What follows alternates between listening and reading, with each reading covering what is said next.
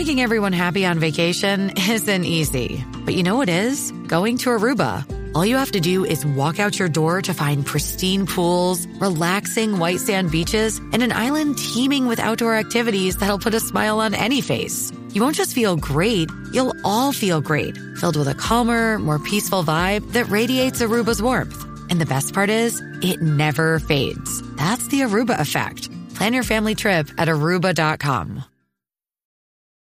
This episode is brought to you by Paramount Plus. Get in, loser! Mean Girls is now streaming on Paramount Plus. Join Katie Heron as she meets the plastics and Tina Fey's new twist on the modern classic. Get ready for more of the rumors, backstabbing, and jokes you loved from the original movie with some fetch surprises. Rated PG 13.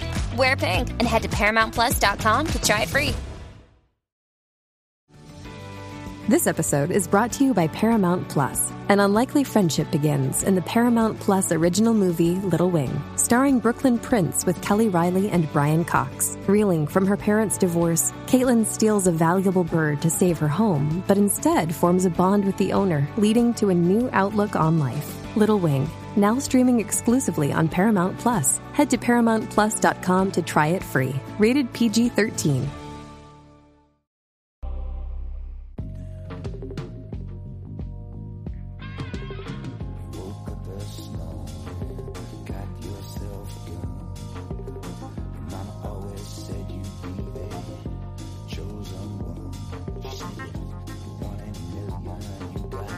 Bienvenidos a Razones para Ver, el programa de Fuera de Series, donde os comentamos por qué tienes que ver una serie analizando sus primeros episodios y siempre, siempre sin spoilers. Hoy vamos a hablar de Monsterland, la serie de terror que nos trae a XN a su plataforma online AXN Now, su plataforma de vídeo bajo demanda que está disponible en todos los operadores españoles este fin de semana para aprovechar Halloween en condiciones. Yo soy CJ Navas y para hablar de Monsterland me acompaña Marichu Lazabal. Marichu, ¿cómo estamos? Pues muy bien. Reconozco que ayer me puse a ver el primero por obligación y me comí los dos primeros y porque no tenía tiempo de más. Vamos a hablar de esta serie que trae, eh, como digo, lo extrajo ayer ya eh, a XN en su plataforma XNOW, que tenéis ya disponibles todos y cada uno de los ocho episodios de esta serie antológica, con episodios totalmente independientes que podéis ver, pues eso, en el orden que aparezcan establecidos, o según lo que os gusten, especialmente por los intérpretes, o por la temática, o por la ciudad americana, que ahora contaremos todo eso.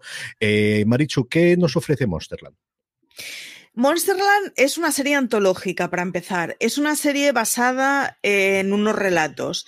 Y son relatos de miedo. Pero es un miedo muy diferente el que va apareciendo. Para empezar, eh, no es gore. O sea, aunque hay alguna imagen explícita, no es de esto de vamos a ir a y de mm. golpe 75 puñaladas. No juega en esa liga.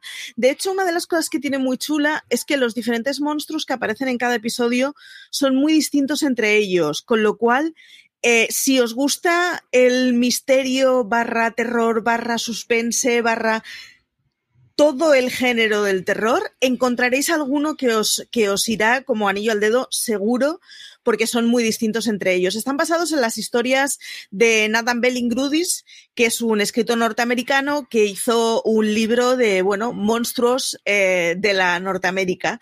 Está producida y ejecuta, eh, o sea, la productora ejecutiva es Mary Lowes, que es una señora a la que conocemos de Preacher y de Succession, y además están los creadores de Under the Shadows. O sea, es gente que mm. viene ya muy bregadita de, de ese gremio.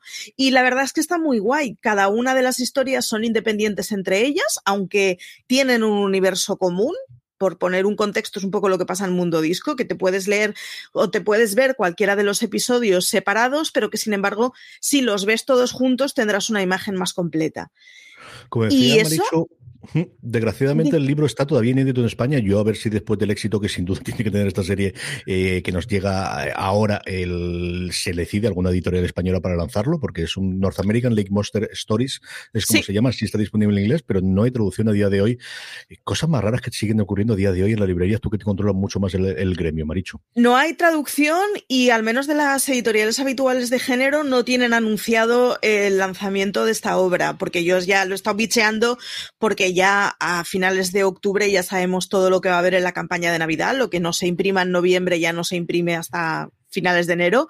Mm. Así que mm, parece ser que por el momento no la vamos a tener aquí. Yo lo primero que hice efectivamente es mirar a ver si estaba en algún depósito y no está ni en edición actual ni en una edición antigua que se haya quedado y que pueda rescatar por todos tus libros de alguna librería perdida de España. Así que es una lastimita porque además es de estas antologías de relatos. Bueno, yo reconozco que es que con, con los libros de miedo eh, soy como una niña de siete años. O sea, a mí me pones la palabra sombra en un libro y ya estoy asustadita.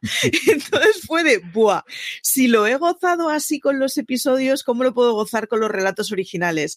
Y por el momento no los podemos encontrar. Y ya os aviso, yo he visto los dos primeros. El primero me chifló porque es muy de bueno, e, el, tipo de mandanga que a mí me va, sin spoilearos, pero el segundo, que no es especialmente un tema que, que me tirara, me pareció tan bonito, tan, ah, tan complejo. Una de las cosas muy chulas que tienen es que realmente son relatos de Norteamérica. Es decir, tiran mucho de reflejar la sociedad estadounidense y funcionan muy bien porque al menos los dos primeros es una sociedad estadounidense no especialmente bollante y es de estas, eh, de estas cosas que deben mucho realmente del explicarnos esa, esa historia de los Estados Unidos profundo. El segundo, o sea, me ablandó el corazón, el protagonista me pareció maravilloso, la historia me dio mucha pena, me flipó el monstruo que tiene, eh, me flipó la solución, eh, de verdad os recomiendo pillarlo porque eso, cada episodio es muy distinto al anterior, así que encontraréis eh, uno que os, os, coja a la medida seguro. Cada uno está, está em, situado en una ciudad distinta de los Estados Unidos y básicamente es una persona se, se enfrenta contra un monstruo y una de las cosas que me gustan mucho es que el monstruo no tiene por qué inspirar miedo. El primero, aunque tenga terror y tenga miedo, sin embargo, la relación con el monstruo es de más bien de amor. Así que de, con amor me refiero a cariño, empatía, eh, amabilidad. Así que eso, lanzaros con ella porque maravillosa.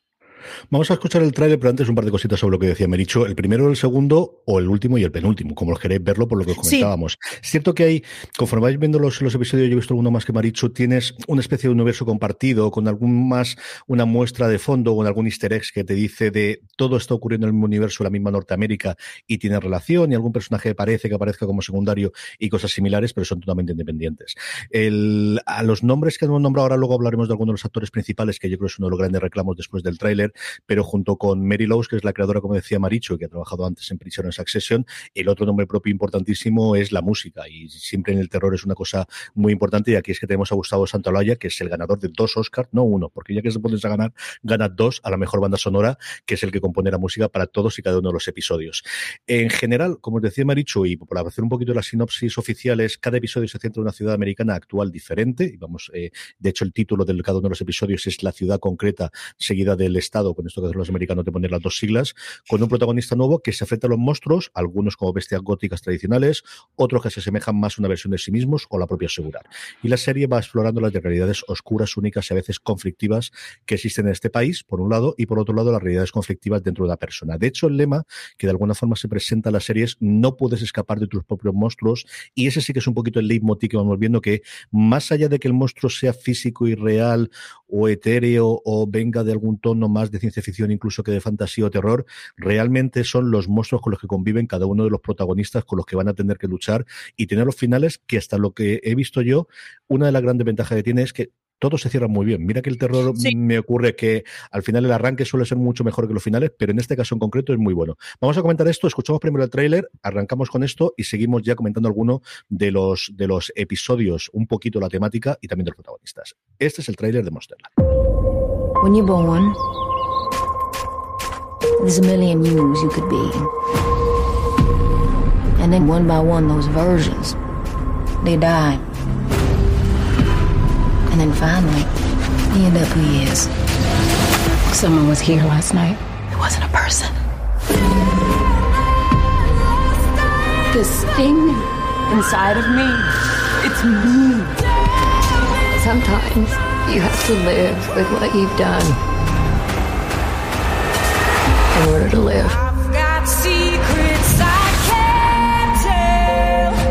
Estamos ya de vuelta y antes del tren, Maricho decía yo que, que yo creo que el lema este de eh, no puedes escapar de tus propios monstruos es quizás el mejor resumen que se puede hacer de la serie. Sí, y además es un está muy chulo porque si no tuviera monstruos seguiría siendo una serie interesante y sin embargo si te gustan los monstruos te lo vas a pasar pipa porque sobre todo porque son muy distintos entre ellos. Eh, es lo que decía antes, el que, el que esté situada en, en Norteamérica es está muy bien explotado y funciona muy bien. Y además es muy chulo porque si luego eso se, o sea, se podría repetir esa serie, pero ambientada en un montón de culturas distintas y nos estarían hablando un montón de la sociedad. Estaba pensando que es un poco lo que pasaba con la novela que ganó el Celsius el año pasado a extranjera editada por Nocturna y que no me estoy acordando del título, qué horror, que, que, es esa cosa de según donde lo ambientes condiciona completamente lo que te están narrando. Uh -huh. Así que, de verdad, a los que os gusten las series sociales de, de, la sociedad estadounidense, os van a gustar muchísimo, más allá de que como serie de terror funciona muy bien. Yo comentaría eh, tres o cuatro episodios y aquí de verdad que es de esas series que mmm, no sé si contar algo del desarrollo porque creo que va mucho la, vale mucho la pena que os acerquéis y Maricho ha sido tremendamente etérea en la descripción inicial sí. de lo que ella decía el primer y segundo episodio, pero es que de verdad que es de esas series que creo que vale la pena que os entréis sin absolutamente nada, ni siquiera haber leído la descripción que da XN en la sinopsis de los episodios ni el resto, podemos comentar alguna cosita de alguno de ellos, pero yo creo que gana mucho la serie si no conocéis absolutamente nada. Sí podemos decir algunos de, yo, como os comentaba antes, de los grandes atractivos que son los actores y actrices que en algunos de los casos lo haces. Ese que comentaba Marichu como primero, que es el que aparecerá, que es Fort Fuchon Los Ángeles, eh, los dos protagonistas son Kathleen Dever, a la que recordamos especialmente por Justified, haciendo ese personaje maravilloso de la niña de la segunda temporada y que luego tiene recorrido, que luego estuvo muchísimo tiempo en Landmass Standing, en una que duró un montón de tiempo en Estados Unidos y que yo creo que tiene un carrerón. A mí me maravilló en ese momento. Y luego uno de mis entonces fetiches y favoritos, que es Jonathan Tucker, al que vimos en su momento en los Black Donnellys, que es una serie muy pequeñita que duró solo una temporada. Luego lo tuvimos un poquito de tiempo en, eh, un montón de dramas. Lo hemos tenido en, en, la última recreación de La Bantaza de Texas o en Los Ángeles de Charlie. Recientemente lo tuvimos en Kingdom, esa serie de eh, artes marciales, y es un actor que me parece tremendamente fascinante. Y este es el que comentaba Maricho. Ella es una madre soltera que se encuentra con un desconocido en el la cocina o en el restaurante donde ella trabaja, vemos todos los problemas que tiene de, llegar a fin de mes hasta el punto de tener la luz cortada y una relación casual que se queda entre ellos dos y no sé qué contar nada más, Maricho, porque el arranque que te cuenta un poquito lo que es el personaje, yo creo que es eso, es un tour de force de ellos dos, de hecho mucha de la parte de la de la de los trailers que habéis escuchado previamente y si veis el resto de las promos de XN se centra en uno de los diálogos que tienen ellos en el diner americano, en ese restaurante americano y el final yo creo que no va a dejar indiferente absolutamente a nadie, especialmente a las madres. No, el final no va a dejar indiferente a nadie, es... Buah, es que es muy fuerte el final. Bueno, pero lo, que venía a decir es que yo la empecé a ver habiendo sol en la habitación, la estaba viendo en el ordenador, entonces la primera escena es muy oscura y, y realmente no vi lo que estaba pasando, pero tampoco pasa nada, es la primera escena, quedan 50 minutos de serie. Vale, tuve que cortar la serie y la tuve que volver a ver a la noche donde ya estaba sin luz del sol contra el ordenador ved la primera escena. O sea, de verdad. Y todas las demás. Y, y todas, todas, las demás. demás. Es una de esas series de ved cada cosa. Mm. Yo en el segundo episodio, otro momento que puse el pause y tiré para atrás cinco segundos en plan, esto lo he visto bien, es una de esas series que está muy cuidada, cada cosa que tienes es porque tiene que estar ahí, o sea, no tiene ningún momento de, nada, voy un momento al baño, no pongas el pause, no, o sea, mm, de verdad, ved absolutamente cada segundo porque es una de esas series que está súper medida. Y la otra que tiene es que, aunque está bien cerrada, como decía CJ, podría dar chicha para mucho más. Y eso es una cosa que a mí me flipa de las series. Cuando te explican una cosa y tú eres consciente de que el que ha escrito eso tenía en su cabeza un mundo mucho mayor, aunque solo te esté enseñando una parte, es una cosa que a mí me deja una sensación maravillosa. Así que, que, que, eso que estoy siendo muy pesada, pero es que de verdad, o sea, me, me, dejó completamente flipada y solo vi los dos primeros porque no tenía tiempo de más. O sea, esta noche voy a seguir con ella segurísimo. Hay un montón de actores que esto es una cosa que las antológicas te puedes permitir el lujo porque claro, eh, tienes el compromiso con los actores para uno, dos. Creo que eh, los actores que salen en más episodios son en tres y de cualquiera de las maneras es lo que decía CJ, son como ruido de fondo que de golpe aparece, pero no es lo mismo que ser el protagonista en todos los episodios, con lo cual te puedes, te puedes permitir un montón de nombres grandes porque mm, por pasta, por compatibilidad de agenda, por todo, es mucho más fácil que alguien se comprometa para uno o dos episodios. Así que de verdad echadle un ojo. Hay un porrón de actores como principales o semisecundarios que los hemos visto en un montón de series. vamos a repasar alguno de ellos, si te parece. Mira, por ejemplo, en Newark, New Jersey, tenemos a Mike Colter, al que estamos reciendo recientemente en Evil y vimos en su momento en The Good Fight, en, alguna de las continuaciones en The Good Wife también, y sobre todo mm, recordamos como Luke Cage en la serie en la que adaptaba el cómic de Marvel. Y este además es un episodio que empieza contando un evento que ha ocurrido, que es Caen Ángeles.